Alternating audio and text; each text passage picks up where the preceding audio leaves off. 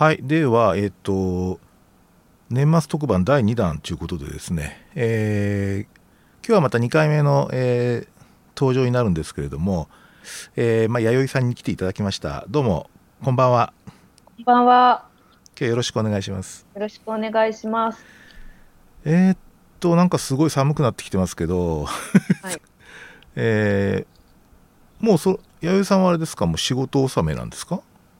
えっ、と一応今日までなんですが、はい、あのえっ、と納めたようなそうでないような そうですね。感じで年末感があまりない。そうですね。私の場合は毎年こんな感じで。うん。まあ、土日が結構挟まっちゃうので割合あれですよね、はい、ちょっと休み感があんまりない感じはありますよね。確かに。そうなんですよ、えー、そうか。まああの今日はですねえー、っと前回は確かかなりなんかちょっと趣味的な話、まあ今日も趣味的な話って趣味的な話なんですけれども、はい。えー、ちょっとね、今年のですね、えー、振り返りをしたいんですけど、まあ、特にその、えー、っと、まあ、いわゆるニュースですね、えー、はい、いわゆるあの報道されたいろんなニュースがあったわけですけれども、まあ、その中からちょっと印象深かったものをですね、えー、ちょっとお互い少しピックアップしてみて、ちょっと語ってみようっていう、まあ若干ちょっと挑戦的な感じもあるんですけど、えーと、これにこれをちょっとね今日はやってみたいと思っています、はい、ではですねえー、っとまずは、えー、っと弥生さんの方からですねちょっとあの、はい、まあ弥生さん自身の今年1年ちょっとまああの自分自身も振り返ってみてですね、まあ、どんな1年だったのかなみたいなことをですね ちょっと語っていただけるとありがたいなというふうに思うんですがどうでしょう？えっ、とえーと、自分自身で振り返ってみると結構あの撤退したり辞退したりあのあえて今までだったら2つ返事で引き受けて引き受けてたことをやめてみたりっていうのが、まあ、意図的にの部分が多いんですけれども、うん、多かったなのであの引きこもりの1年というか あのいやあの自分で望んでやってみてや引きこもってたことはすごく良かったなと思ったんですけれども、なのであの今回の企画を聞いていや引きこもってて私はそんなに今回世間への貢献が少なかったのに なんか言えることあるかなっていうように思っていました。なるほどまあそうですよねちょっとこう発信とこうなんていうか蓄積みたいなやつって、ええ、こうプロフェッショナルって結構繰り返しますよね。はい、なんかこう蓄積化とか生殺の時期だったんですかね。はい。まあそう。願いたいところです。ね、え来年は発信されるんですか？来年はあのあの発信します。あのこのまま本当の引きこもりになってしまうのはさすがにあの申し訳ないので。はいそうですね。そうしたらですね、えー、ちょっと僕の方からちょっとニュースを、はい、まずちょっと一つ取り上げていきたいんですけど、はい、え僕が最初に取り上げるニュースはですね、あの、はい、最近あの首相官邸でこうあの設置された人生100年時代構想会議っていうのがあるんですよ。はい。でこれがなかなかあの結構アクチュアルな問題でですね、私えー、っと去年かな。去年あの実は「ライフシフト」って本を読んだんですよね。はい、でこれどういう本かっていうと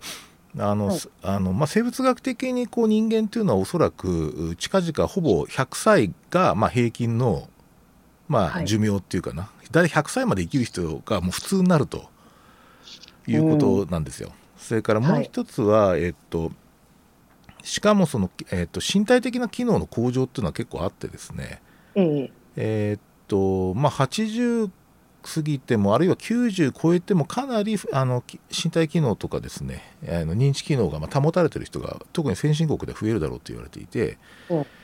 でよくあの認知症が爆発的にこう増えるって言われてるんですけれども、うん、絶対数が増えますから元気な人も増えるんですよね実は。その絶対あの高齢者人口が全体が増えますから、はい、ですのでこう実は今までのえっと大体こう日本なんかそうですけど、まあ、学校に行って就職して定年迎えて余生を過ごすっていう そういうその3段階があったんですけど、ええ、おそらくですね例えば今、平均の定年が65歳だとすると、ええ、その後実は30年ぐらい生きちゃう可能性があるっていう ことなんですよね。はい、そうするとえこれまでのそのえっ、となんていうかな人生設計っていうか、まあ、金銭も含めてね資金も含めてこうあるいは働き方も含めてですねちょっとかなりこう計画して見直していかないと下手するとあの漠然とこうあの定年で辞めてですねなんとなく年金と退職金で生きていきましょうみたいな感じになると80前で大体資金が尽きてほぼ生きていけなくなるというふうな時代になると言われてるんですよね。ですので結構その今まで60代半ばぐらいでまあ職業生活がそこからまあ大体テーパリングしていくっていうふうに考えるんだけども現実問題としてあのそこでテーパーしちゃうとあの最後が悲惨なことになるっていう ことになってるんですよ。そういう提案の本なんですね。うんはい、だからおそらく例えば職業人生にしても、まあ、場合によっては2回あると。はい、それからしかもその高齢者、まあ、特に65歳から70以降のそのなんとかなロールモデル的なものがですね実はあんまりないですよね。あのなぜかというと今までそういう高齢社会じゃなかったってもあるんですけどそうです、ね、そういう点でかなりあの直面する問題で僕なんかはほぼドスラストライクになると思うんですねそれが。はい、でまああの病気になってねあの当然その死ぬ可能性もあるわけですけど、ええ、例えば今のえーと、と20代ぐらいの人かな？20代30代ぐらいの人ってほぼ105歳までいくって言われてるんですよね。ですので結構あのなんとかなこう人生設計をね変えるってことを考えなきゃいけない時代になったなっていうふうに考えているんですよね。はい、ですからなんか例えば昔は early retirement でえー、っと、なんとかなその後はこう趣味趣味に生きるとかっていうそういうなんか夢物語みたいな話があったんですけど結構ね、はい、そのライフシフトシフトの本ではかなり具体的な提案をしていて例えばその65歳で、まあまあ例えば定年っていう制度で定年になったとしてですねその時点での年収の半分を20年稼ぐような計画を立てなきゃいけないっていうんですよ。例えば今あのそうそう。退職時点で800万とかねあまあ、はい、ぐらい例えば年収あったとして、まあそれ以降は400万確実に20年稼げるような何かをしなきゃいけないっていう。そうしないとあのおそらく生活できないっていうふうに、そうですね。でおそらく年金はね僕の時代もなくなってると思うんですよ。あはい、もうほぼなくなってるというかおそらく段階の世代で終わりっていうふうに僕イメージしていてあのもうあれは完全に段階世代の既得権なんですよね。だからもう年金で何かやっていくっていう時代でもないから、はい、まあ、かなり前の段階からそれこそ弥生さんぐらいのですね年代のところからですね、はい、その先のことも見通してこういろいろこう手を打っていくってことがどうも必要みたいですね。そうなんですね。あんまり老後のコストは考えないでしょ。うん。いやただあの私の仕事はあの基本口先だけの商売なので 割合あの話せれば続けられるし、うんうん、いや老後のことを考えてますよ、うん、割合。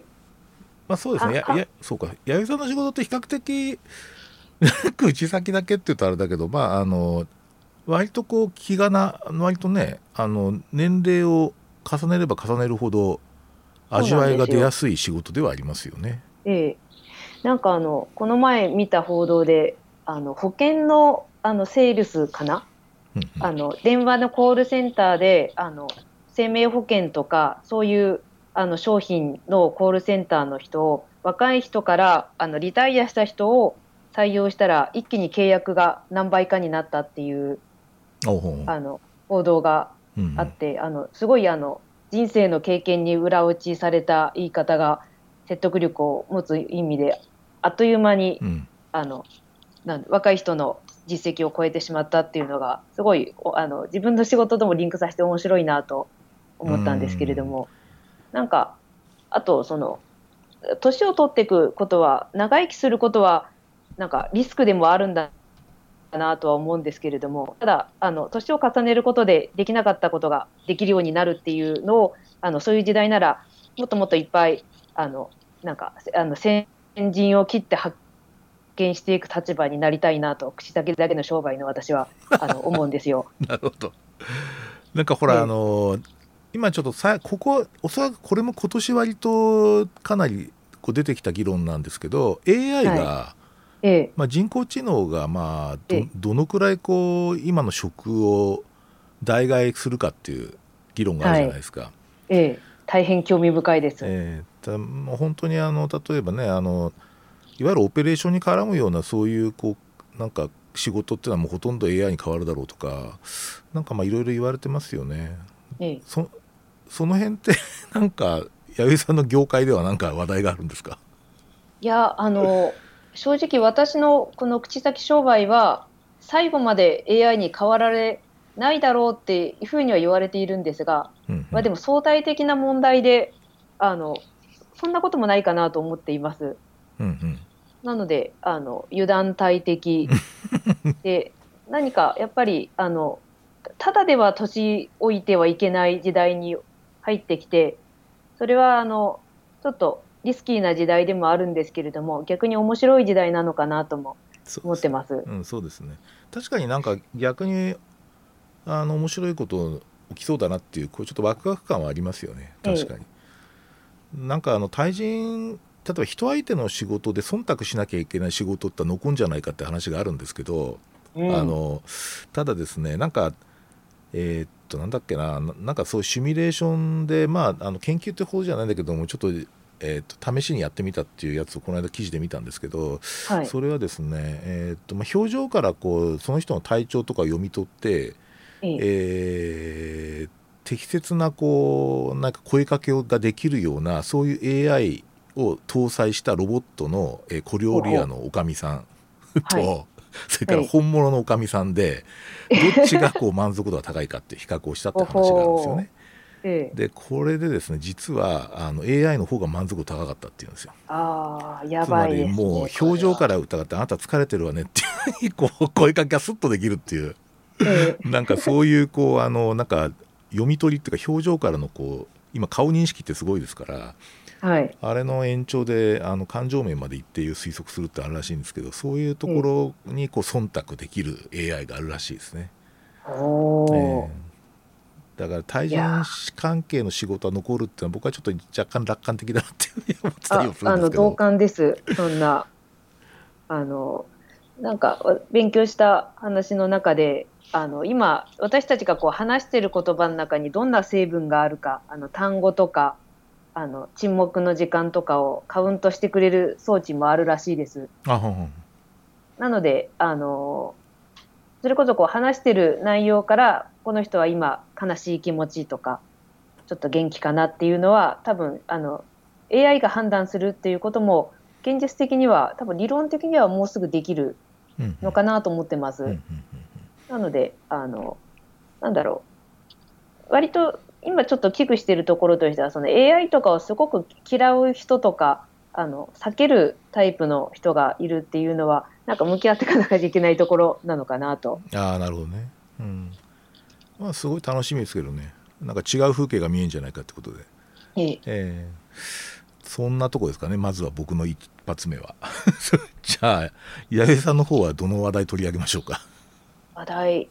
そうですね。あの今年のニュースであちなみに私割と自分の周りの人とあの今年の出来事の振り返りはえっ、とちょっと機材トラブルで 中断しましたけども。えっ、とそうですね。今年の振り返りを周囲でやってるというお話でしたが。はい。はい。どんな話なんですか、うん。あの割と将棋の話題が多いです。おおあのいや意外と将棋やってる人がこんなに身近にいたんだなっていうあの発見でもあったんですが、うん。藤井聡太四段の快挙とあの羽生棋聖がいかにすごいあのことを達成したかということをあのだいぶあのなんだろうえ感化されてる人は多くてえー。将棋再開する人とか、なんか私はそこにあのなんだろうこういう言い方したらちょっと失礼かもしれないんですけどあのゲームの可能性というか、うん。何かあのいろんなところであのあの gamification は起こってると思うんですけれども、そのうんうんなんかやっぱり人の心を熱くするものなんだなと。で、生活に結構根ざしてるのがゲームなのかなっていうう。ん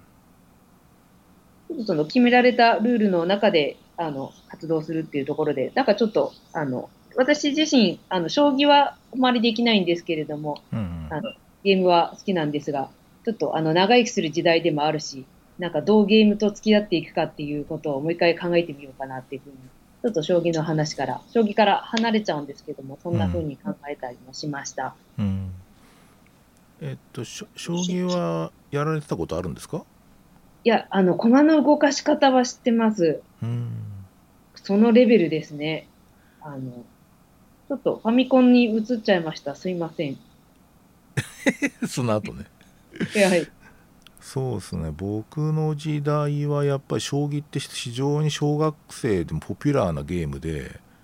まあお当然僕が小学校の時ってファミコンなかったんで。だからまあゲームって言うとやっぱりあの愛知的なゲームはやっぱり将棋が一番人気ありましたね。だから結構あのみんなこう解説書とか読んだり戦法を覚えたりしてましたねみんなね。うんなんか藤井選手選手じゃないや。藤井四段ってなんかこうえっと将棋好きの人から言わせるとで彼はコンピューターそのものであるって言うんですよね、うおー。でそのいわゆるこうコンピューターでぶあの勉強をしたした人っていう。だから発想っていうかこういろんなこう指し方の発想もひ極めてある種の AI 的であるっていういうふうに評価してる人いましたねなんかさっきの話とつながってきて、つながりますね。ええ。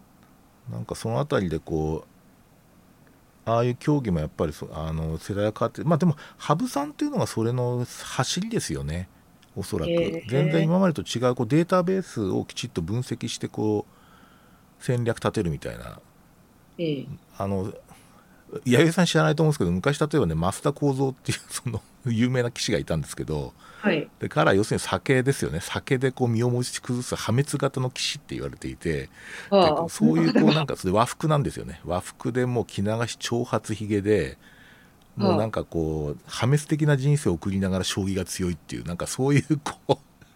うなんか伝説的な棋士がいたんですけどはい。なんかそういうのがねすごいあのメインだったっていうかな。そういうのに憧れてた人結構いましたよねだから割とあのやっぱ羽生さんから変わったんじゃないですかね。かなりね。なんかすごいやっぱり偉大ですよね。あの辺はね。そうですか。そうですかね、こう直感的な才能からこうあの構築されたデータベースに基づく理論展開みたいな感じに、あいいですね。それすごいな。うん。確かに。世界もそうなってきちゃったのかな。いやよ良いかどうかはわからないですけれども。なるほどそうか。そしたらですね。えーということでちょっとまた機材トラブルで ちょっと中断したんですけど えっとそしたらですね次の僕のニュースに行きたいと思います。はい。えーっとつい最近ですね、あのあまあ、私あの、仕事が午前中終わった後ですね、あのだいたい昼休みあの、お弁当食べながらあの、えーっと職職場の食堂にある55インチの液晶テレビ見て見ながら 弁当食べるんですけど、ははい。あのもうね、ここのところずーだだ結構僕、ワイドショーって見るんですよ。ちょうどあの時間ってへー12時半ぐらいから1時半ぐらいの間って、まあ、要するにテレビつけるとワイドショーしかやってないので、はい。見るんですけど、もう2時間、3時間とずーっと例のあの、鷹の岩、鷹の花、春馬富士問題。ものすごい、もうそればっかやってるんですよね。で、ちょっと異常事態だなと思ったんですけど、さすがになんかあの、他に見るものもないから、ちょっと見見ちゃうんですけどね。はい。あのまあその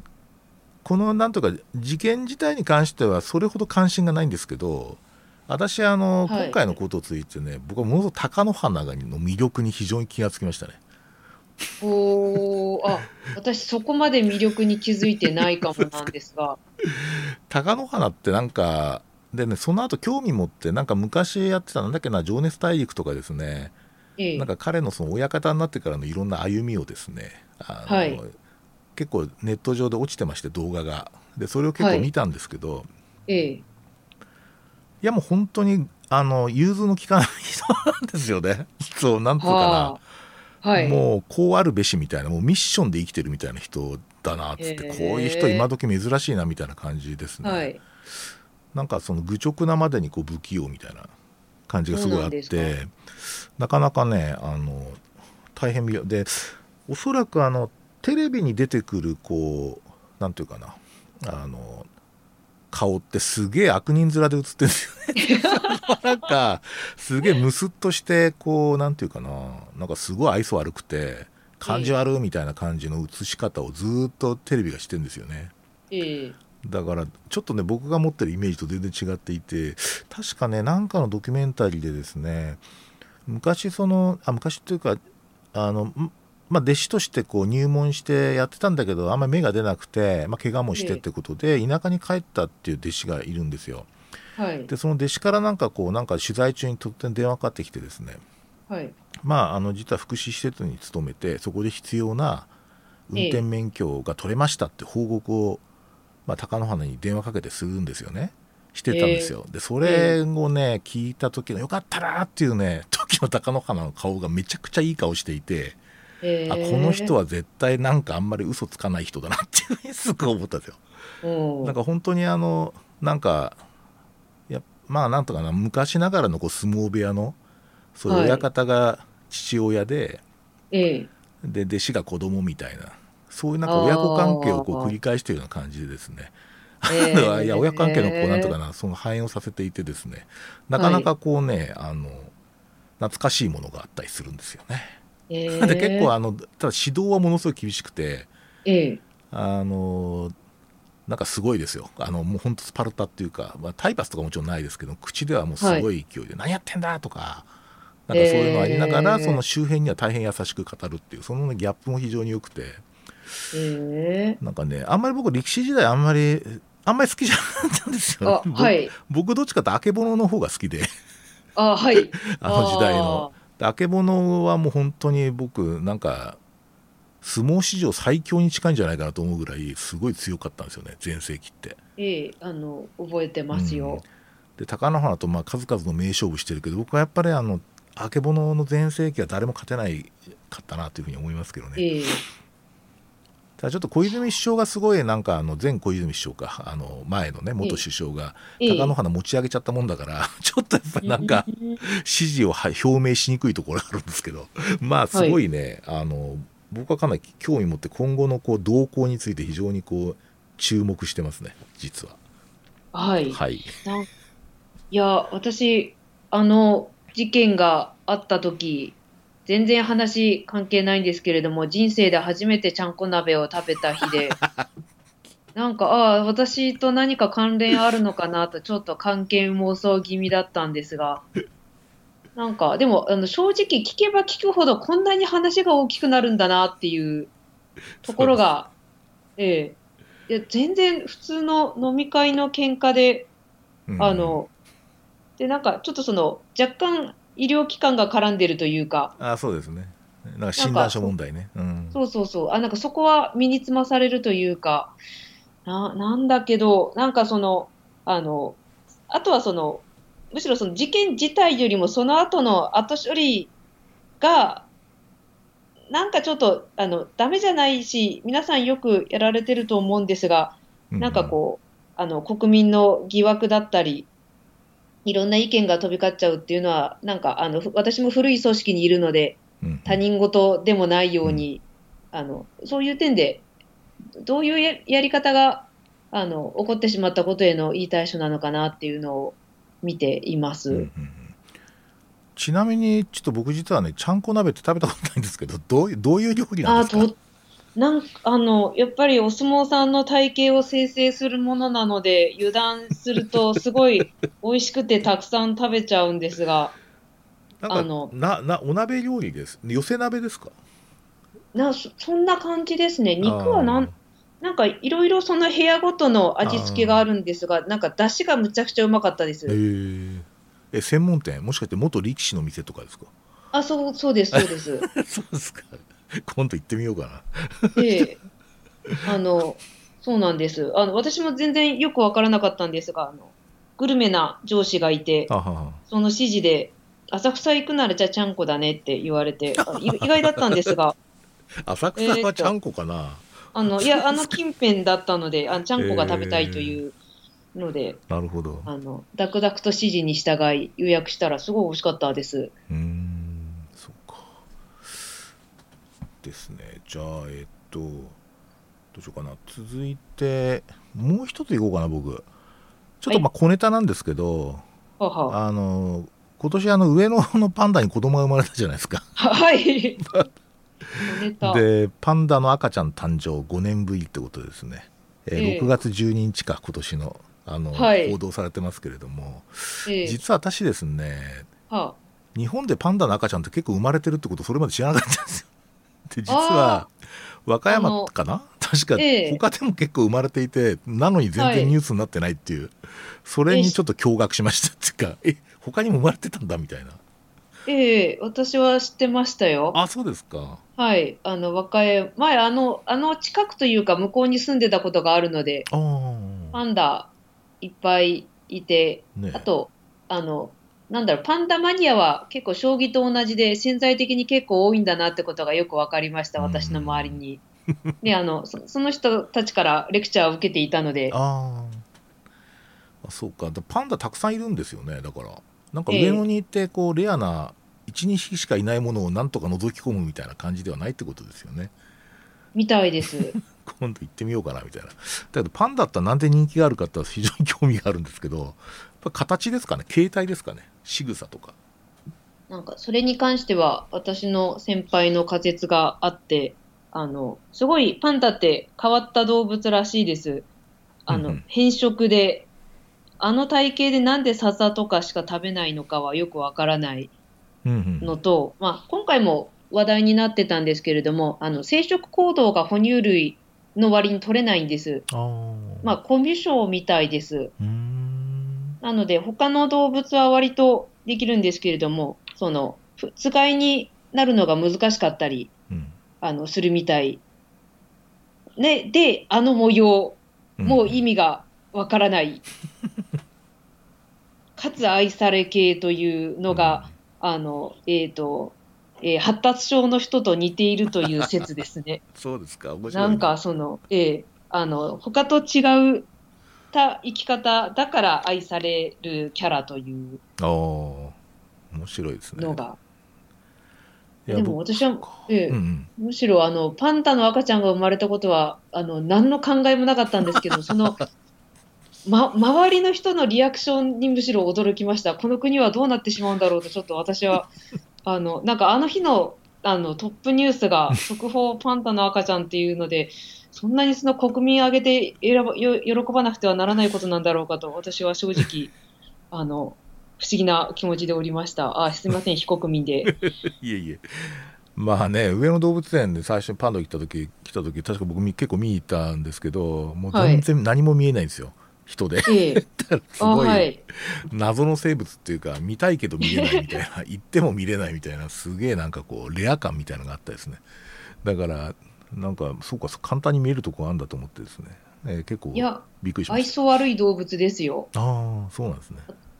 あの、私はあの、福祉的な仕事もしてますので、あの、多分、障害者手帳を持ってる人と、その付き添い人は、あの、パンダの見学が優先されるんですよ。あそうなんですか。ああの、なるほど。私以前、前の職場で、あの、並みいる見物人や子供、幼稚園から来てる子供た。ちを押しのけて最前列で、いい大人がパンダ見ました。いいっすねね愛想の一つもない動物だと思って、すごい、なんか、えーこ、こんな感じなのかと、なんか、くしゃってな、すごい勢いで、あの、くあの、お客さんの前で、あの、笹をむしり取って食べてました。へえちなみにあのちょっと僕だから前興味があってなんかなんで笹の葉と竹であんなでかい巨体をこう維持できるのかっていうのはすごい関心があったんですけど、要は大量に食べるみたいですね、なるほど。ですのでなんか排泄物のほぼなんだっけな80%以上が繊維分っていうかなんかとにかへくもう本当に微量微量っていうかその細胞から栄養を取ってるらしいですからその 普通の 繊維かもっとらじゃ繊維もっと効率、熊なんだし、もっと効率のいいもの食べればいいのに、やっぱよくわかんない不思議ですよね。ええはい。つうことでちょっと小ネタでした。えー、じゃあ今度弥生さんの方から何か出しますか私ですか。えっ、と、なんだろう。私の、こね、私も小ネタで、この最近は、あの、今年1年引きこもっていたので、あんまり、あの、なんだろう、発表とかはできなかったんですけれども、ですけれども、あの、アマゾンプライムにお入って、はいあの、それで思いっきり散財しました。あ、散財は今日のテーマじゃなかった。そうですね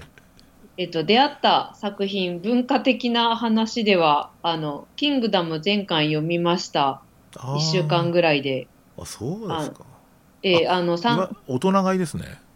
あー大人買いというか、そんなつもりじゃなかったんですけど、つい気がついたら買っていたという、あの、もっとこ子供じみた買い方でございます。なるほど。次々と。あとは、あの、こ今年実写化された、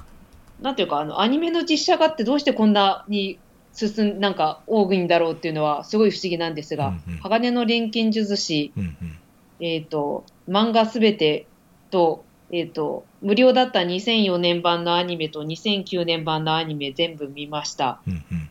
いや、素晴らしい作品だと。実写はどうでした？僕はちょっとまだ見てないんですけどえっ、と、力作っていう感じですね。ああの、いや、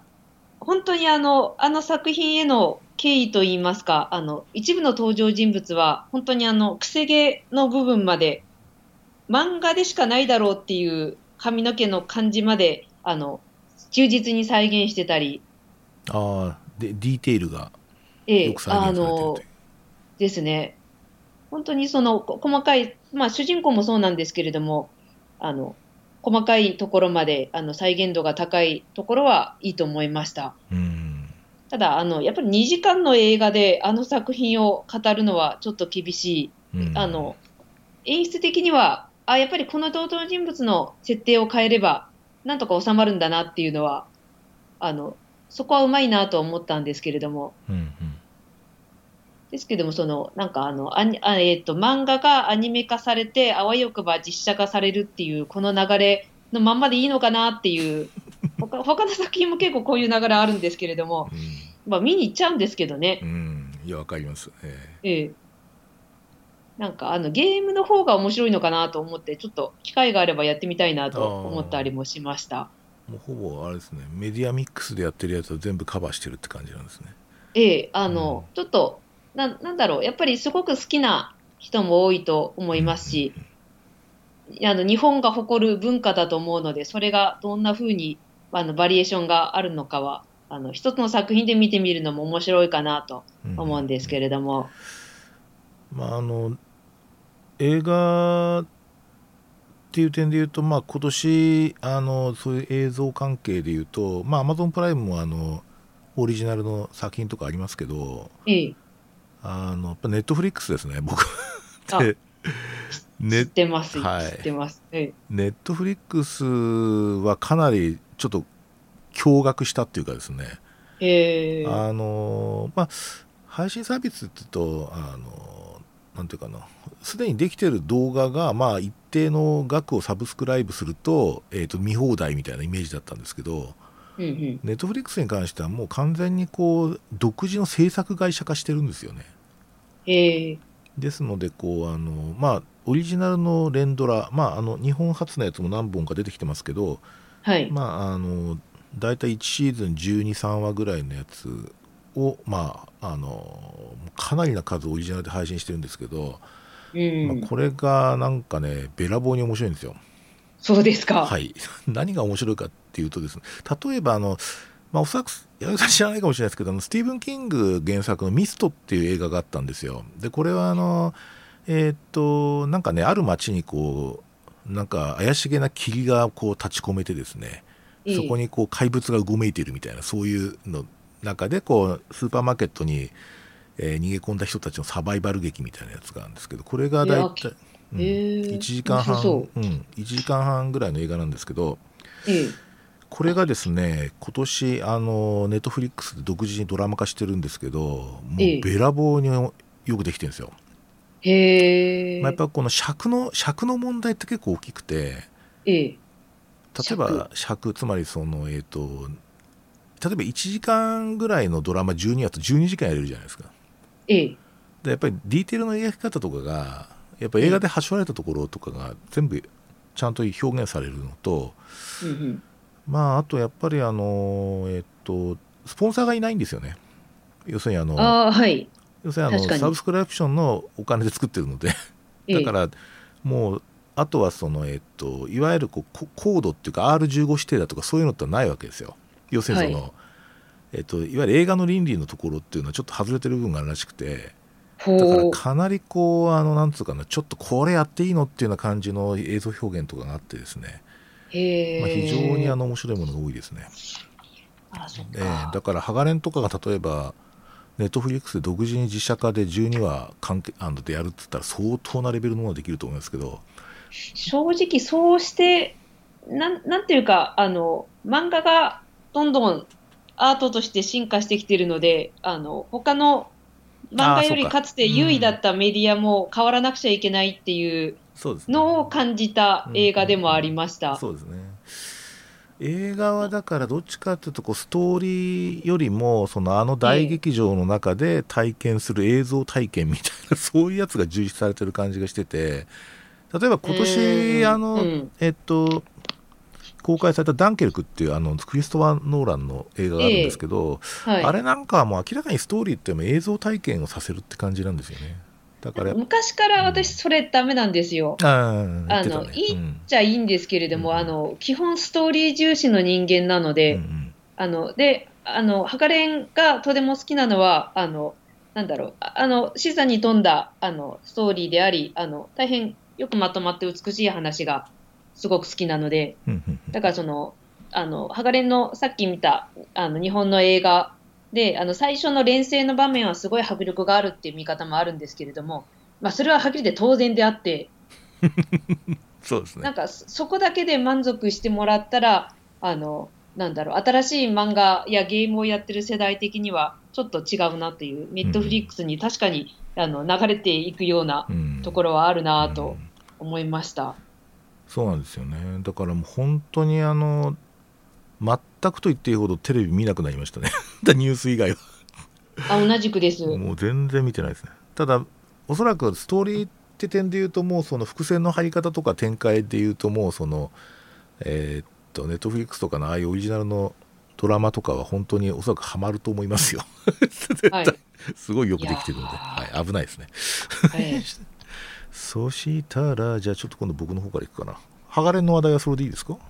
大丈夫ですか？ああ、いや、あの、言い出したらそんなとても時間内で収まらないので、この辺にしておいた方が。はい。ありがとうございます。そしたらですね、私の方からは、まあ、今年のあの流行語年間大賞っていう、はい。ユーキャン新語・流行語、ねええ。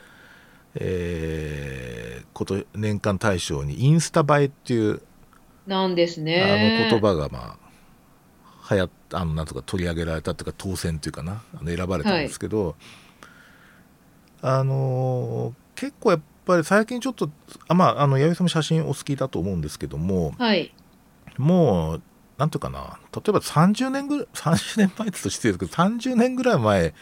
なんかはこう写真っていうのはそんなにしょっちゅう目にするもんじゃないというかその雑誌にはもちろん印刷媒体ではあるんですけどええ。なんかテレビをつければ写真が写ってるとかそういうことないじゃないですか。ところが今、あのネット環境になると、まあ、SNS とかいろんなこう媒体でもひたすらこう普通の人が撮った写真を目にする機会が多いですよね。はい。でなんかおそらく写真の位置づけ自体がもう共有されてなんぼみたいな感じになってるっていうか昔ね写真そうそうそう昔写真が趣味って人は一人で本当に現像して飾って S にいるって人結構多かったんですよ。ええ、いや、わでかりますよ。そうでコンテコンテストとかに出す人ってそんなにいないしそれからあと写真クラブっていうのもですね、なんかこうなんつうかな。こう例えばほらあの俳句とかでこう師匠がいてこの句はよくできているとかって、ああいうこう 評価会ってあるじゃないですか、はい。句会みたいなやつ。ええ。あれに近くてこうあなんかこう批評されるんですよね。ここはちょっと構図がこうこうこうで。なんかそういう、なんかね、俳句だとか、ああいう趣味の会って川柳とかね、なんかああいう感じの集まりに近かったんだけど、えもうなんかこう、もう今、そういう点ではもうこれだけ大量に共有されるっ時代って本当なくななかったんで、まあ、改めてこう写真っていうのはどういうもんかなってちょっと最近ちょっと考えたりしてるんですよね。インスタグラムやってます始めました。あの、あー仕事の都合で。え仕事の都合？いや、あの、SNS もやっぱり移りゆくものなので、私が割とターゲットにする層の中に20代から30代ぐらいのあうんあの若い人に発信するには、ちょっと Facebook だったら、あの、なんだろう、層が重ならないので、まあ、やってみようかなと。あの、た私、これはすごい幸せなことだと思ってるんですけれども、私の周りにあんまりネットリテラシーのない人が多いんです。え SNS ありえないとか、あの、最たるものは私の母で、ああ。の、未だに、あの、なんだろう、インスタントカメラが一番よく使えるという人です。あああ。今結構人気ありますよ。あの映るんですとかすごい人気ありますよ。若い女性に。だけど、うちのお母さん、あの、せーのって、シャッターを押すときにガクッとずれるので、あの、手が下に行くという。で、あの、基本写真は撮ってもらうものという、あの、そういう、あの、女子力高い人なので、うんうん。なんかでも、そういう人に囲まれてるから、なんか、自分の感覚が、そのインスタ映えに振り回される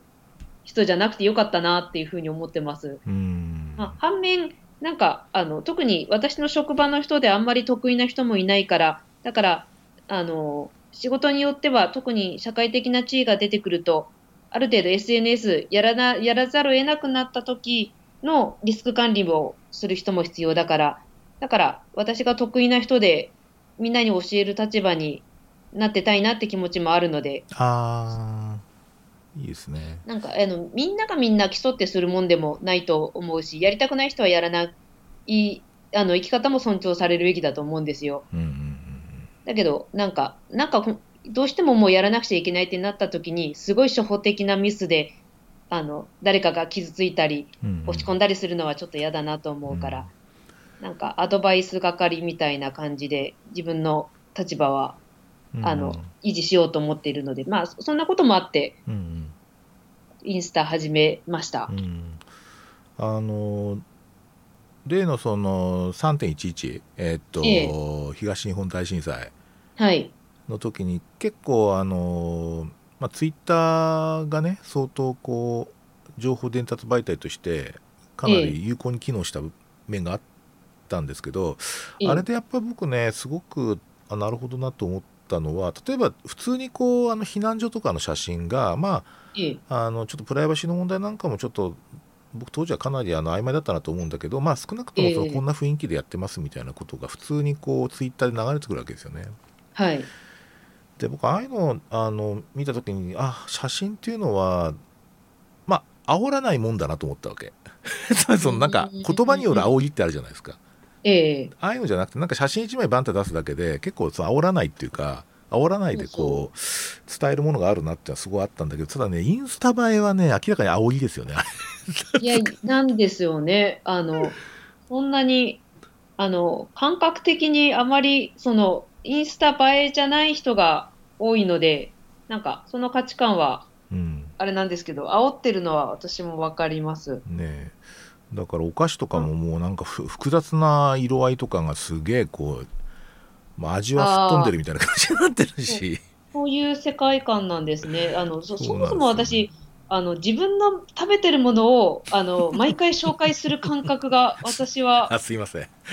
いえいえ、あの、いいんですけれども、あの、テーマを絞ってやるんならいいんですが、そうですね。なんか普通のの定食とか写してる人いますよね。うん、あれはちょっとフォトジェニックじゃないからあんまり好きではないですけどね。そうそう、まあ、そうか。いや、あの、な表現する方法が、あの、いろんな人がいて、いろんな方法があるっていうのは、あの、これからの高齢化社会でも、あとは、あの、うん。AI にはできない表現の仕方っていう点うんうんで、私たちが生きていく上で、あの、いい流れだと思うんですけれども、うんそうですね。だけどなんか、あの、反面すごい寂しくて、うまうくん。自分の気持ちを表現できない人が、なんか間違った方向に行ってしまって、人を巻き込むみたいな危険性もあるのかなと。だけど、ツイッターよりまだ写真の方が煽り度数は低い。低いですね、から、割と若い人はそっちに流れるのかなと。うん。なるほどです。そうか。うん。まあなかなかあの私あの実家のち実家じゃねえや、えっと、今住んでるところの近くにめちゃくちゃあのいいサンドイッチ作るカフェがありまして。はい。で。時々拝見しておりま。す。ね。ああいう写真とかをこう撮るじゃないですか。まあちょっとさっきの青いじゃないですけど。はい。あのね食い物ってすごいねあれほど複雑な色が混じった被写体ってなかなかないんですよ。ええ。だからなかなか被写体としてはすごいなとは思いますけどね。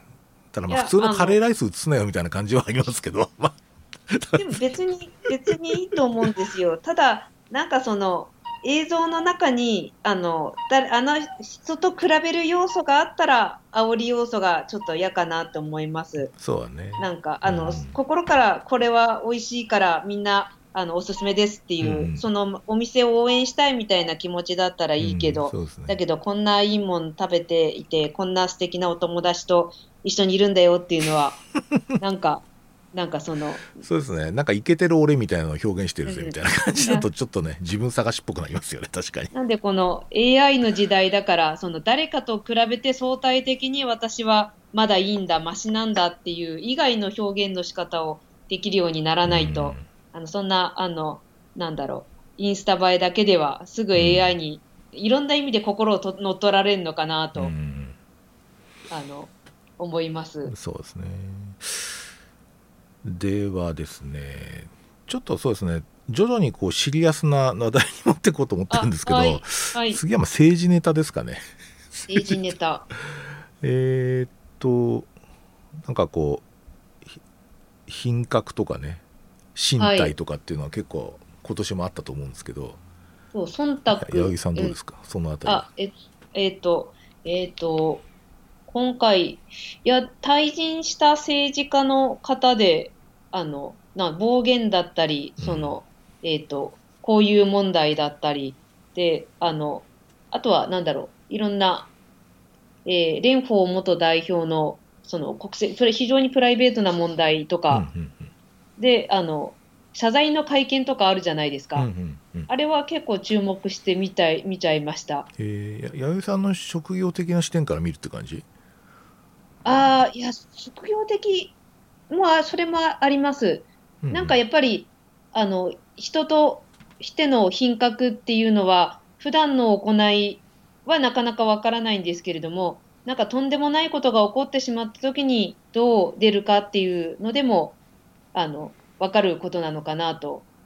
で、あの、どんなやり方を皆さんされるんだろうと、あの、さっきの春馬富士事件問題もそうですけれども、うんあの、ちょっと、まあ、反面教師なこともあると思うんですけれども、うんあの、観察してました。うんいつか自分もそんな時が来るような気がして、謝らなくちゃいけない時に。謝罪ですか？はい。なんか結構あのなんだなんかまあ失言とか多いじゃないですか結構失言、ええ、そうそう。まあ、ああいうのもね、えーちょっとやっぱり失言しまあ僕らも結構なんていうかな公的なところでいろいろ喋る仕事だったりするわけですけどええ、失言するっていうのはおよそなんかやっぱりもともとあるってことですよね。そういうことがいあいくつか仮説はあって、ええ。あの、えー多動による失言、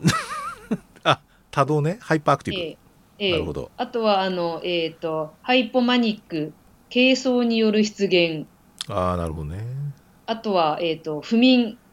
あの、特に政治家の人ってなんか異様な生活リズムと聞いているので、全く寝てなくて、もうなんか半分せん妄状態みたくなってて、まあ、失言。軽軽い意識障害になってるという、ええ。うんうん。あとはもともとパーソナリティ的にあの非常に偏った、まうん。あ、ある意味才能はあるけれど、ある意味ちょっと問題のある、うんうん。あの発言をしているという仮説、なるほどね。ね。あとは狙っているあ受け狙い。仮説、炎上炎上商法。演説みたいな、ええ、でそれで外したみたいな。うん。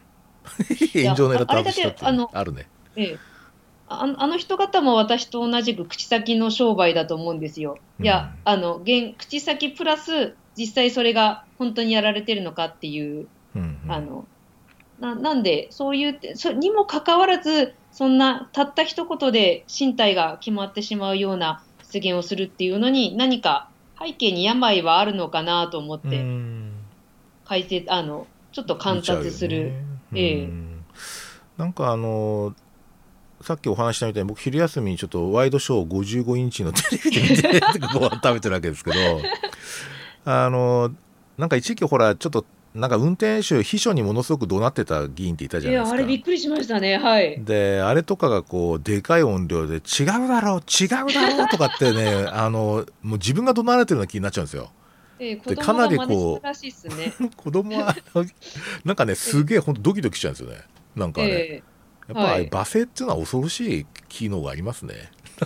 いやーそうですよ。あの、言葉の暴力というのは、えーまさに。すごい実感しましたね、あれ。うん私も55インチで見たらそうなるのかな。ごいですよ。だから、え例えばあの松井何がしっていうのがなんかこう離婚騒動でああ、あ俳優さんと会ってなんか、ええなんか自分で YouTuber みたいにこう大変なことは分かりましたみたいなことを55インチで見るとすごい迫力なんですよ。ええ私はあれは50テテレビ消しちゃうと思います。ねあれちょっとやっぱりなんかちょっとトラウマティックな感じになると思うな僕あれ僕僕ですらちょっと みたいな感じだったからね。でも、あれでも100年時代を生きる中で、なかなかあの、あの松井何がし氏は、あうんの、先陣切ってますね。あのあの年代で YouTuber 始めるとは、いやすごいですよね。あなかなかやりますねっていう、まあ、誰か入れ知恵してるのかもしれないですけれども。そうですね。そうですね。政治ネタで言うとそうですね。あの、まあ、10月の23日の日に、まあ、あの総選挙があって、まあ、はい。議席確定して、まあまあ、予想通りというか、まあ、自民党があ圧勝し、ええ。えー民主党はあの例の希望の党と立憲民主党に分裂し、はい。なんかすごいこうカオスな状態になってなんか祭りの後みたいにして、ね。同じじゃんみたいな感じで終わったわけですけど。ええ。あのまあその結果にまで、僕これやっぱり前と前僕ツイッター民なんで、はい。もう選挙のね前になってくるともう凄まじく荒れるんですよね。ツイッターってタイムラインが。だから実は選挙っていうのはものすごくねあの なんていうか国民を高揚させるものがあるんだなっていうふうにはツイッター見てると分かる。いや、やはり、本来そう、今までが関心なさすぎたのでは、うん。でも,、えーでもそうですね。投票率低いじゃないですか。ええ、だからお相そらくなんかツイッター民でもないようなところ。で、はい。えー大多数のところ、まあ、おそらくあの僕いわゆる無党派層あだ僕投票率の低いのってものすごく興味があるんですよ。でな。ぜここまでいかないのかっていうあの非常にあの先進国でも得意な例なのでええ、で僕結構あの仮説仮説っていうかまあどっかで誰か言ってるとは思うんですけどそのむいわゆる無党派層っていう内部って極めて多様な集団で、えええーっとおそらくね今の要求とか考えの多様性を代表する政党の数が少なすぎるんだと思うんですよ。うん、でただその小選挙区制なんであんまり少数政党がたくさん乱立してもどうにもなんないってとこもあるんだけどええ、でね僕一番やっぱりなんか代表してないんじゃないかなと思ってるのは30代から40代ぐらいのはい。都市、まあ、大都市圏で、えーっと職場に近いところに住んでいて共稼ぎの、家庭はい。はい。ホワイトカラーのええ、でそういう人たちのニーズを吸い上げる政党はないと僕は見ています。確かに。そうですね。えーあ例えばそこに一応入る。あ、友稼ぎじゃないか。うん、いや、そうなんですよだからなんかあの辺りの、えーっと層っていうのが全然僕はなんか今のそのなんつうかなあの大きな政党とか伝統的な政党はほとんど代弁してないと思っていてまあその辺りを代弁するとこが出てくるとまたなんかちょっといろいろ変わるのかなと思うけど少なくとも投票率を上げるためには僕はやっぱりかなりあのなんていうかなあのそうあの都市部都市部の。若い層の意見を代表するところをちゃんとあの代弁するようなところが出てくるのが大事だなと思いますね。う確かに。ん、毎回投票してて、なんか私の意向が、あの、反映されてるような実感はあまりないい。や僕も全くないですよ。うんええそうなんですよ、なるほどね。確かに。そうそうでまあやっぱり言いにくいことを言うっていうところもないしねあんまりね。ええ。だからそういう点であのちょっとやっぱりもう一つ二つ向けないとやっぱりなかなか難しそうだなって気がしますね。そうですね。ただね AKB の総選挙っていうのは、ね、落ち目だけどやっぱりすごい投票率高いんです 投票率高いっていうかみんなものすごく選挙っていうのはものすごく盛り上がるみたいですよ。あの好きなものに関しては、そうですね。お祭りになるみたいですねあとやっぱり酒酒屋のなんかええ居酒屋のおっさんのあのはあ。話で一番盛り上がるのは政治談義なんだそうですね。なんかそういう調査した人がいるんですよなんか。あ、そうなんですか。政治のネタってのは実はそもそもがエンターテインメントに近くて非常にあの楽楽しいっていうか面白い話題らしいんだけどおそらく今の,、まあ、すあのまあメディアが報道する仕方ってそういう形じゃないのでなんかもっとね、お祭り的にやるのが一番いいんじゃないかなって僕は思ってますけどね、確かに、あの、まあ、今でも祭りっぽいけれども、それまをあ、、ポピュリズム的な感じの祭りだよね、うん。ええ、確かにな、なんか、あの、投票行くのがちょっと意識高い系な私みたいな感じで SNS に投稿、まあ、そう私もその一人かもしれないんですけれども、うんうん。そもそもなんかその、投票行くのは当たり前のことであって、なんか人に自慢できることじゃないはずなのが、なんかおかしな方向に、まあでももう開き直ってこのまま行くしかないのかもしれないですね。そうですね。え。いやーそうか。まあちょっとそのあたりかな。政治的にはね。政治的にはって言ったらあれだけど。じゃあ、うん。次の話題ちょっと引き続き私ちょっと一つご提案したいことがありまして、はい。えー歌手の安室奈美恵さんがですね2018年9月16日を最後、つまり来年の9月16日を最後に歌手活動引退とええいうことをご自身のブログで発表されています。はい。で弥生さんはほとんど興味ないですよね おそらく安室奈美恵とかいやああ、あの、名前は知ってますよ。知ってるという。うんあ、すみません。普通にオタクなんで、あんまり、あの、きら、きらびやかな人は苦手なんですが、ただ、あの、あの、終わりを意識する活動っていうのと、あと、うん。あの同世代の方の、うん。あの、中で、あの、の、まあ秀逸な行動なのではないかとは思います。うん、あのなんかね、ほえー、と NHK が、えー最近先月だったかな。えっ、となんかね長時間のインタビュー番組作ったんですよ。安室奈美恵に対する、まああのヒストリーを追いながら、まあ僕は全く実は興味ないんですけど歌手としては、はい。そんなにはい。あの、なあのなんとかまあ知ってはいるけどまあなんとかな自分で聞き込んだってことないんですけどはい。やっぱりねあの最初って普通にアイドルっていうかあのアイドルから始まってでまああの途中からこう自分で自分プロデュースするようになってからもう喋りも一切ないもう本当に歌と踊りだけのステージとかでまあすごいこうステータスを上げてきたんですよね。でええ。あのそういう点でこうなんかあのプロデュースをししてこうなんですかな今の地位を、まあ、もう40かなぐらいですよね。だからすごいなんかこう、あのこの年代までまああのほぼコンスタントに相方とできるってまあ矢沢記者いるけどね。68歳までやってますけど、はい。でもまあすごいなと思いますよ女性アーティストで。なかなかあの完全第一線って人はそんなにいないので。ええ。でそれ面白かったのはねデビューした時から引退のこと考えてたって言ってましたねそれがすごい面白くて。さすが。だからそれを実現するって引退するためには今何をすべきかって考えてるって言うんですよ。うん。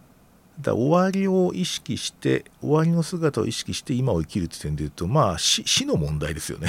要するにこうなんつうか、ええ。死を意識したところで今どうするみたいなところの感じになんかねそれを連想したですね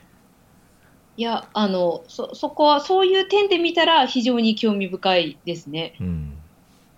そう。あの、なんか目を、そこから目をそらしてしまうと、やはり、あの、あそこまで一流にはなれなかったうんから。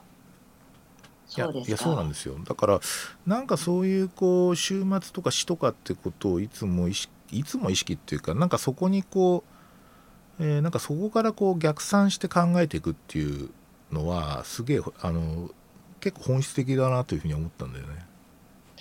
私の死の理想は坂本龍馬さんなんですよ。前のめりに違うか。あの、いや、あの、いや、あれは、あ、そう、それです、それです。あの、まあ、実際それが実現したのかどうか置いといて、うん死ぬ時は、あの、どんな死に方でも前のめりで死にたいっていう のが、あの、心から尊敬しています。うんうんうんうんそれはあの俺の世代だとねあの巨人の星の星星飛雄馬が同じこと言ってるんですよあそうなんですか？そう。で最後その大リーグボール3号っていうのをですね 投げ続けるとあの ええ。前腕の腱が断裂ししするぐらいのすごいパワーがかかる魔球なんですけど、はええ。それな投げ続けて最後こうあの剣が切れて右腕が効かなくなってまあ、ええ。行方不明になるっていうそういうそ最後のところなんでね。あそういう終わりなんですか？そう終わりなんですよ。すげえあのバッドエンドに近いんですよでもそれが、うん、うん。でね彼がねその、うん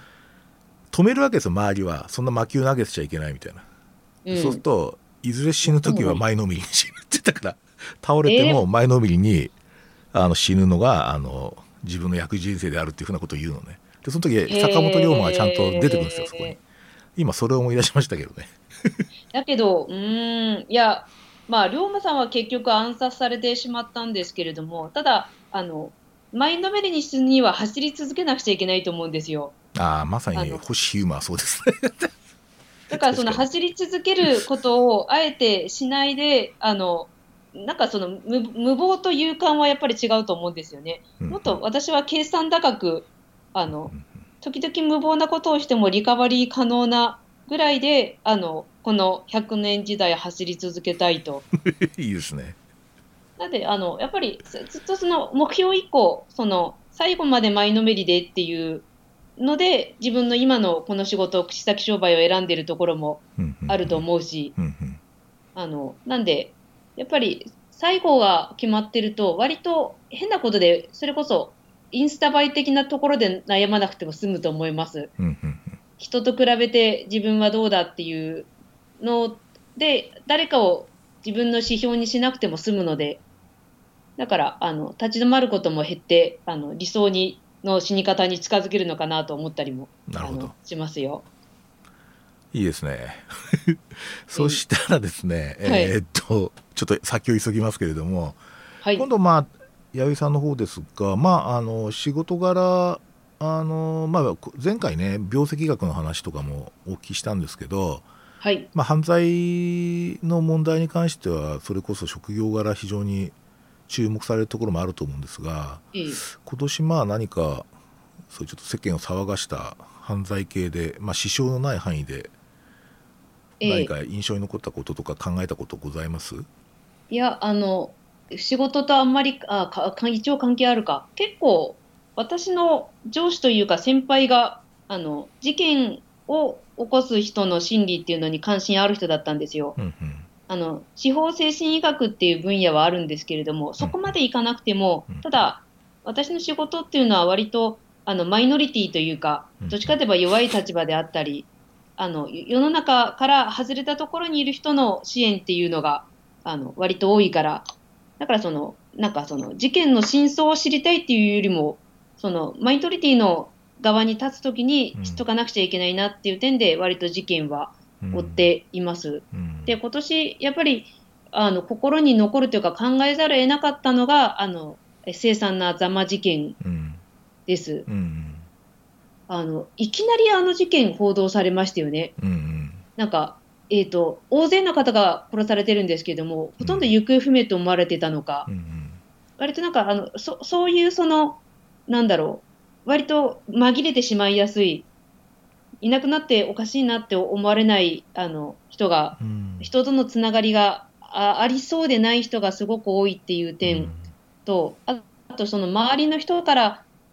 割とあの加害者も被害者もちょっと他人とは思えないっていうのが、えそういう意見が多かったのがあーの事件、うん。私もそう思います。うん。なんかあの他の、なんだろう、ひ非常にその、例えば精神疾患が背景にあったりとか、あるいはあのことても歪んだサイコパス的な心理があるっていうよりも、あのうん。なんていうか、その、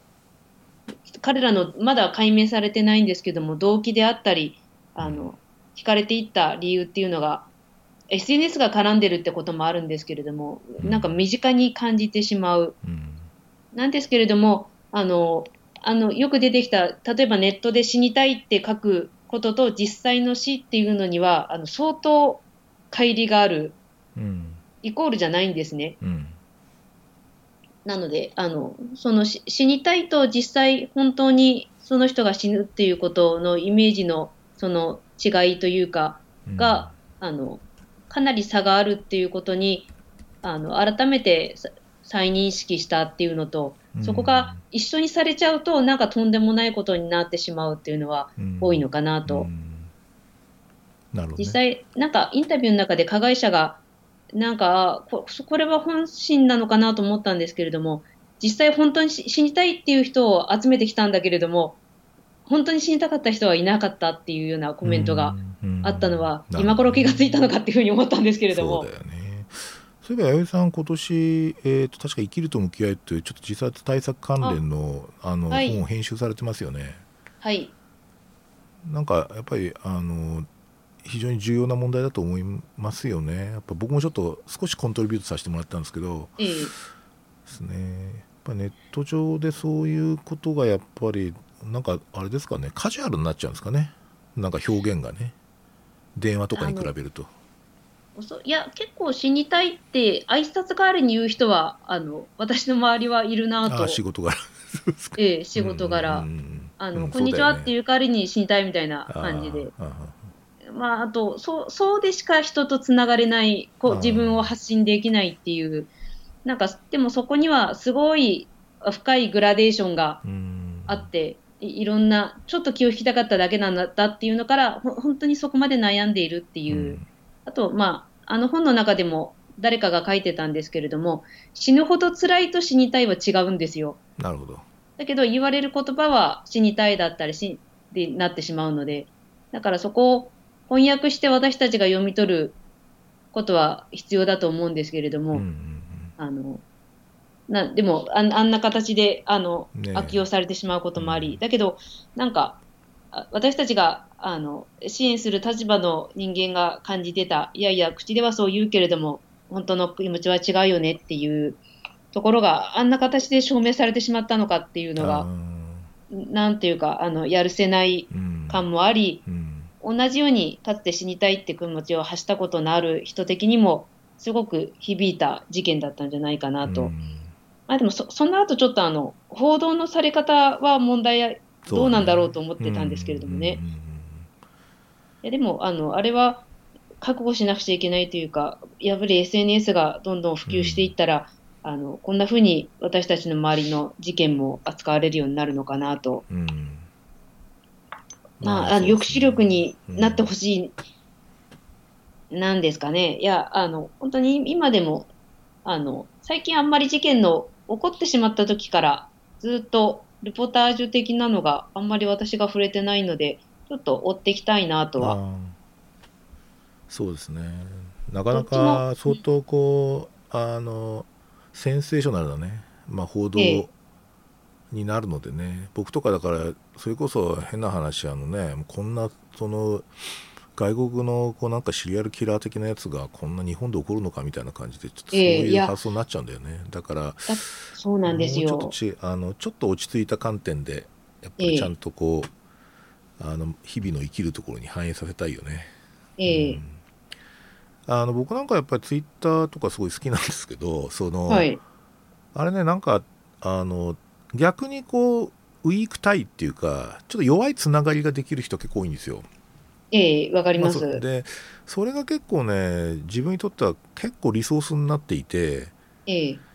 まあ SNS のいい面と悪い面が両方こう出ちゃってるなっていう感じはあのいい面もあるんだよね 明らかに、だからもしかしたらああいうのでこう例えばさっき出た自殺予防だとかね自殺対策みたいなやつが、あのウィークタイっていう観点からなんかできないかなっていうふうに思ったりはしますよね。うん。んだけどあの SNS 特にツイッターって、うん。匿名なようで実はむき出しみたいな面もあると思うんですよ。はい、あの実際特に死にたいみみたいなうん。刺激的な、あと感情の表現っていうのが本当に。直接会った話よりぐさっと刺さるし、うんで周りの人はあのす実際以上に羨ましくも見えるし、うんうん。だからあので得てしてコミュニケーションベタな人があのウィーク対応を求めて入ってしまうから、ねあれはあのなんだろうこういう言い方したら非常に問題あるかもしれないんですけれどもあのツイッターっていうメールのな中では日本みたいなあのなんか海外みたいな事件なんですけれども、やっぱりあの増幅されると起こりうることなんだなっていう。なまあ、なんで、だからこそあの、周りのためにもちゃんと使い方を知ってやらないと、あのあ相手事件がまた繰り返されるってことは、そういうそこまでではないと思うんですけれども、うん。気をつけて付き合わなくちゃなっていうふうには思いました。はい、ありがとうございます。したらちょっとそろそろね時間も迫ってきているんですがはい、まあちょっと最後じゃあまあ今年年末ってことで我々我々らしい話題っていうかですね。あれ、私の方からちょっとアニメネタを、あ、どうぞ、出したいと思うんですが。聞きたいです。あの今年ねえーっと今日まあなんていうかな。あの今年公開したアニメじゃないけど今年はまあさっきその「ハガレン」についてすごい系統的にねあの見たっはい、ておっしゃってたんですけど、はい。僕、今年系統的に見たのは2つあって1つはあのね、はい。早急のファフナーっていうええ。アニメなんですよ。でまあこれいはい。わゆるあのスーパーロボットもんって言えれば言えるんですけどこれのねはい。すごいと,、はいはい。ところはですね最初に作られてるのが2004年なんですよね。はい、あのシーズン1が。ええあ、そうなんだ。はい、でシーズン2がですねその11年後なんですよ。へえその11年経って続編が作られてるっていうあであ、なんかそれは、なかなかねすごいんですよ。でまあストーリー自体も非常にこうあの伏線も多いしあの登場人物すごく多いしまあ2シーズンやってるんであのもう細かなディテールとか非常によく表現されてるんだけど、あのね一番ねあのすごいなと思うのはこの11年のねあのええ。画像技術の進歩なんですよ。要するに2004年に作られた時のキャラクターとかそのその、と、場所は日本なんですけど日本のある島なんだけれどもそこの島のその作画とですね映像とでその2015年かにシーズン2が出た時の作画のこのね凄まじいレベルの違いっていうのが もうすごいんですよ、もうなんか、ええ。あこれだけやっぱりアニアニメーションの技術で進歩したんだみたいな感じがね。なんかちょっとストーリー的なところももちろん面白いんだけどもそれがすごいね驚愕したっていうかですね。あのえーでストーリー自体もおそらく絶対あの気に入ると思いますけど、まあ、ちょっとここでストーリー言うとネタバレなんだけど、まあでね、しかもまたね来年ですねさらにシーズン3が作られることが決定してるんですよ。ええ。だから実はものすごい日本ではかなり人気のあるアニメなんですね。だからそういう点ではあんまり知られてないと思うんですよ。あの あんまり出てこないからエヴァンゲリオンみたいにああ、うんそこはよく良いですね。そうなんですよ、だからものすごく根強いファンとそれからやっぱり制作者側のすごい愛情もあってっていうことだと思うんですけど、うんまあ、ちょっと今後もちょっと注目していきたいなってこととあともう一つはですね、えーっとまあ、コードギアス反逆のルルーシュっていうのがあるんですよね。えっと、えっと、はい。はい、でこれもですね、えーちょっとかなり前なんですけど最初にあと、最初のシーズンが2006年に1、2と出てて1シーズン2シーズン2006年ですね、はい。それでえーっと実は、えーっと今年がその10周年ってことあ去年か。あ去年が10周年ってことですごいこうもう、うん。去年から今年から来年にかけてですね実は新作の映画が作られるということになっているんですけどあのーこれもかなり息が長い、まあ、10周年ってことで新たにすごいお金かけて作るっていうのはやっぱりそれだけ人気があるってことなんですけどこれはねあのねストーリーがおそらくものすごいです。要するにアンチヒーローものなんですよ。完全あに。あ、はい。でも自分の妹のためならじあのじ人類滅んでもいいみたいな感じの 人が出てくるんですけどああのーなんとかなってねこのキャラクターでこんなこうなんか清楚な王女様みたいな人がこんな虐殺するのかとかもうちょっとなんとかなこう国民を殺しちゃったりするんですけどあの機銃奏者で。うんうん、であのーそういうこうなんか人間模様がものすごい入り組んでるのとええあと日本が植民地化されてるんですよねその世界では。えっとはい。まあ、アメリカの、まあ、まあアメリカがモデルにしてるあの、えー帝国のですね、えーっとええ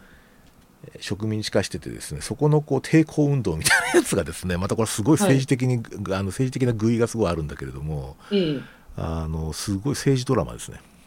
いへえ、ろんな意あ、そう味で外交の問題とか。はい、外交の問題とかも出てきてて、非常にあの今今のそのなんとかな政治状況ともかなりこうねリンクするようなハードハードなこう、えー展開ですね。絵柄はものすごく なんかオタク萌え系なんだけど、ええ。あの望むところです望むところですか。はいそらく、はいもうこれは損はさせないと思います。ぜひ、はい。その特にシーズン1はぜひ見てほしい。あの、はい。おそらくギアス以前ギアス以降って言葉があるんですけど、まあ、この作品ができてからちょっとやっぱアニメの作り方変わったって言われてるんですよね。うん、ええでまあ前からそう噂聞いてたんで一回見てもらいたいなと思ったんだけど、ええあのネットのあのサブスクリプションで見れるようになったので、まあ、それを見たと。でですね今年出たアニメ今年公開されたあアニメの中で私は最近先日終わったところなんですけどあの、はいインフィニティ・フォースっていうのがあるんですよ。で はい。これあのタツノコプロダクションあせ創立55周年記念作品ってことになっていてそうなんだ。そうなんです。はい。であのいわゆるタツノコヒーローっていうのがですねええあの有名な4体出てくるんですよ。なんかねいわゆるアベンジャーズみたいな感じです。あのマーベルの。はい。で、まあ、ガッチャマンですね、ええあの大足の剣とそれから心臓人間キャシャンそれからハリケーンポリマー、それから宇宙の騎士テッカマンってこの4体がです4体とか4人がですねはい。あのある時空の変化によってですねある世界にあの集合してしまうって話なんですよ。でそれとその新キャラの女性のそのなんつうかなあの女の子のこ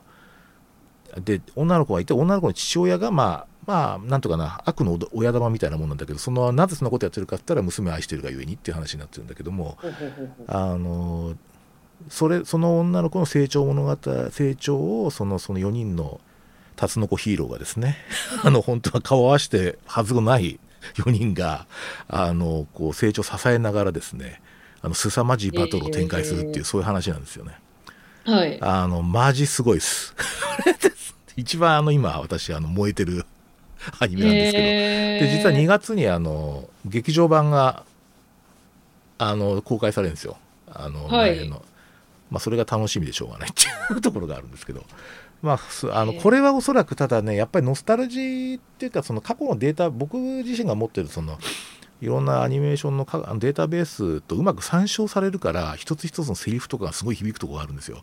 ええだからあの全くそれを知らない人が見てまあ面白いことは面白いんだけどちょっと僕の感覚と違う感覚を持つかもしれないですね。だ確かにね新作はなかなか出にくい時代にはなってんだなと思いますね。もう映画なんかもみんなね。みんな続編ですよ。ええあの対策続編ばっかりですから、ええだからこう過去のデあのデータベースを参照して作るっていうのはすごい多いのでうん。なかなかあのいいんだけれどももうちょっと先のまたこうどういう新しいものが出てくるのかなっていう点で言うとちょっとまだまだ先は見えないですねやっぱりコードギアスとかファフナーみたいな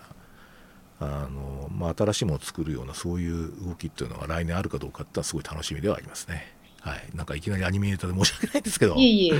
えあ。ーそんなところですね僕は。はい。ちょっと、えっ、と、私は、あ、今年の、今年の作品だったら本当にハガレンと、うん。あの、キングダムが私的には、あの、今後の研究の内材料にしようと、あの、思ってはい。いるんですけれども、ですね。あの、でも、な、どうしてその、そうか、昔の作品を、あの、リメイクしたり、また、現代的な視点でっていうのが増えてるのは、なんでなのかなっていう、うん。あの、その、アニメとか漫画に夢中になった世代の、あが、だんだん、あの、大人になってきたっていう、その影響もあるのかなとも思っていやるんですけど。全くその通りだと思います。僕ね例えばロボットものなんかは20代の人見てないですよ。全く前聞いても興味がない。はい。で主としてロボットものとか見てるのは40代なんですよね40代以降、あはい、はい。ですので若い人たちは一体何を見てるんだろうってことなんですか、まあ、そういう点で例えば去年ね「あのシシン・ゴジラと」そのええ。え君の名は」この2つがもう高校生とか20代の若者を動員したわけじゃないですか。ええ。で僕そこに何かねちょっと新しいものがあるんではないかっていうふうに思ってたりするんですよね、うん。そうですね。データベースの参照じゃなかったからねあれは。ええあと、なんか、作品としてじゃなくて、えっ、と、今後の流れとして、スター・ウォーズの、あの、スター・ウォーズの作品とそのお客さんに興味があります。はいはいはいはいはい。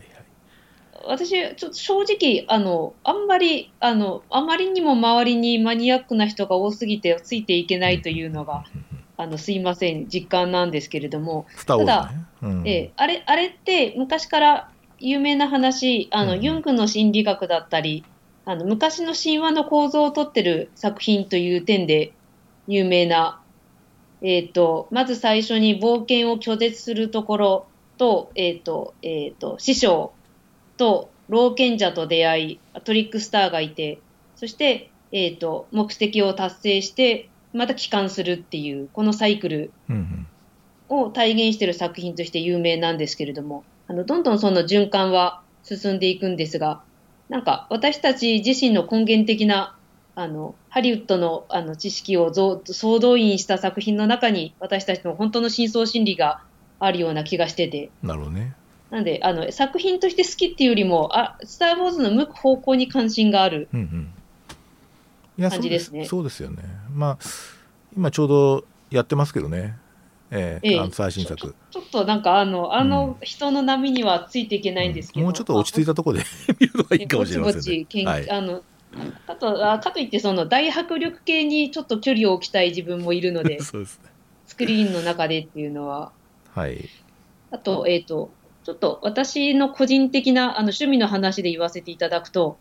あの最近見たアニメで「雪の女王」っていうあのん？宮崎駿監督がリスペクトする一応「アナ雪」の原作らしいっす。あはは。っていうのは、あの、アマゾンプライムで割と最初の方に、あの、アンデルセンの童話がすごい安く買える本があったので、なんかキャンペーン中でそれを読んで、あの、いやあの現代のこの素晴らしい技術のアニメで、ぜひやってほしいのがアンデルセンの雪の女王ですね。えーあんな話見たことないです。えー特にラスボスの倒し方がすごいあ。そうですか。あちょっとそういう言い方していいのかわかんないんですけれども。ああ、なんかこれ NHK でやったやつかな。えーとね、あれ多分、いやあそれそれそれ、それもあるんですが、多分違うと思います。ああの、宮崎駿が尊敬してる、あの、ロシアのアニメーションも確かにすごい、あ、うん。なるほど。あの当時の水準としては。で宮崎監督のコメントもなんかすごい細かすぎてびっくりしました。あ、こういう人なんだって思ったんですけれども。なるほど。熱いコメントだったりするわけね。ええあの、で、あの、で、アニメーションはアニミズムっていう、うん。アニというのが、あの、監督の、あえっ、と、原始進行みたいな。ええ、その、うんうんいいろいろなものに、あの、うんええ、命が宿っているっていう、うんだからスクリーンの中が動くっていう現象も私たちは受け入れられるっていう。なるほどね。あちちなみにその雪の女王は、あの、後の千と千尋の神隠しにすごい影響を与えてるとあ、そうなんですか。思いますね。うんあの、なんで、あの、まあ、それでもそのロシア版の雪の女王もアンデルセンの原作は活かせてない。うん。あの、特に最後の場面をどうしてあそこを割愛したんだってところが私はすごいなんか言いたい。ど どうどうして勝てるのかっていうところが、あの、素晴らしいんですよ。そ。こを、あの、この2018年のアニメ技術で誰かやってほしいとあ思ってます。あ、わかりました。